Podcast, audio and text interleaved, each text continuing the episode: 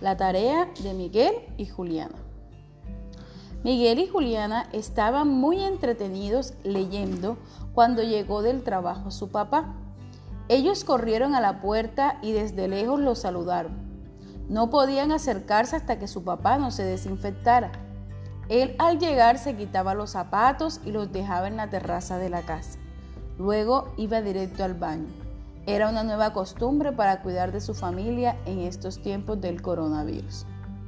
Luego se bañaba, ahí sí, brincaban encima de él y Juliana lo llenaba de besos y le decía cuánto lo había extrañado.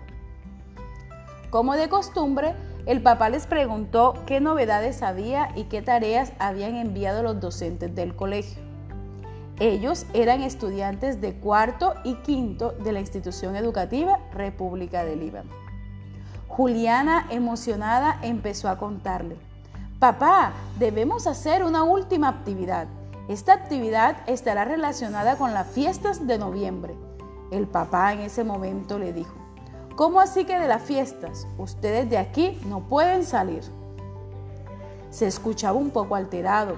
En ese momento Miguel le dijo en medio de risas, Papito, tranquilo, deja que te explique y entenderás la importancia de la actividad.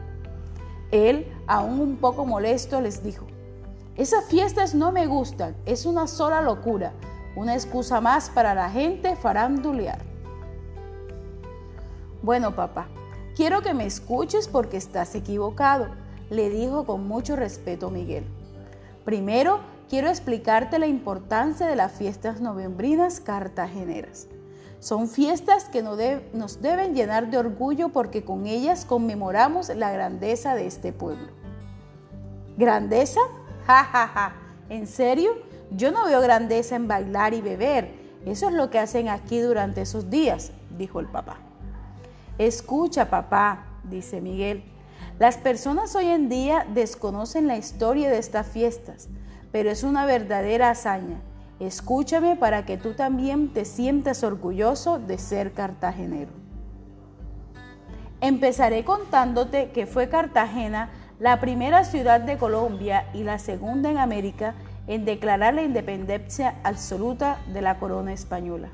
No fue fácil, los cartageneros soportaron muchas situaciones en esta lucha. Resistieron el sitio de Morillo de 1815 durante 105 días y sufrió la reconquista hasta 1821, cuando el último grupo español fue derrotado por el general José Prudencio Padilla el 24 de junio durante la noche de San Juan. Los últimos españoles salieron de este puerto el 10 de octubre de 1821 rumbo a La Habana. En esa fecha entran triunfales los republicanos a la ciudad. Así que fue Cartagena la ciudad que abre y cierra la independencia de los colombianos. La mamá, quien también estaba escuchando, le dijo, yo pensé que las fiestas solo eran reinas, fiestas, bando, balleneras y los cabildos que hacen en los colegios. Juliana sonriendo le dijo, mamá, las fiestas en Cartagena se han celebrado desde 1812 y siempre han estado acompañadas de bailes y holgorio. Los cabildos aparecen en las fiestas novembrinas a partir de los años 80 porque un grupo consideró que las fiestas novembrinas habían perdido las tradiciones, ya que las personas estaban más pendientes del reinado nacional de belleza. Entonces, ¿qué son los cabildos? le preguntó la mamá a Juliana. Juliana le dice, los cabildos eran las reuniones que desde la época colonial realizaban los esclavos. Ellos se reunían los días festivos para celebrar su fiesta según costumbres de su tierra natal. Trataban de salvaguardar y proteger sus tradiciones danzarinas, pero también sus tradiciones gastronómicas, su medicina, su religión, sus rituales, sus toques de danzas, sus cantos y aparte de su lenguaje. Fíjate tú, dice la mamá, cuánta historia esconde el 11 de noviembre y la mayoría solo piensa en buscapiés, en picó y en desorden. Así es, mamita, dijo Miguel, quien mirando a su papá le preguntó, ¿qué piensas ahora de las fiestas del 11 de noviembre?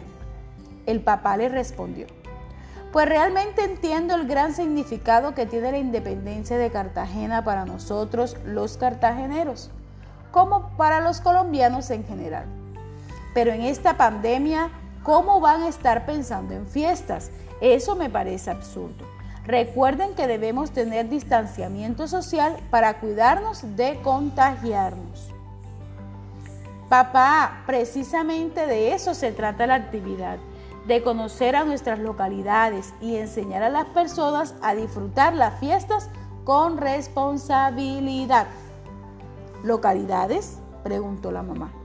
Sí, mamita, Cartagena como ciudad se divide en tres localidades que son Localidad 1, histórica y del Caribe Norte. Localidad 2, de la Virgen y turística. Localidad 3, industrial de la Bahía.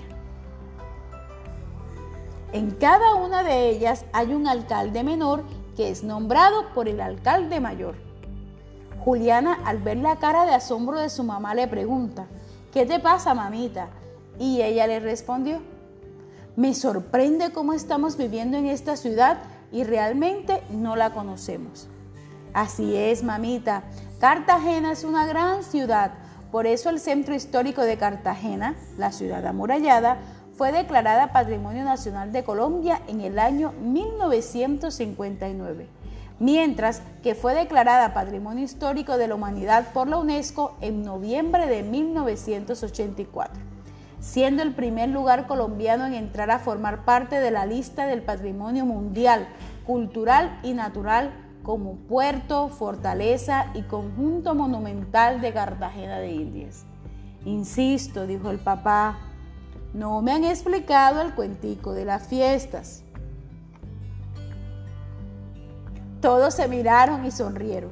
Miguel le dijo, bueno papá, para eso vamos a trabajar juntos. Realizaremos un video enseñando cómo podemos vivir estas fiestas con responsabilidad, sin olvidar que existe el coronavirus, pero viviendo con alegría nuestras fiestas de independencia, porque somos orgullosamente cartageneros. Bueno, les dijo el papá, acepto el desafío y también quiero decirles que estoy orgulloso de tener hijos tan inteligentes y se lanzó hacia ellos y empezó a hacerle cosquillitas.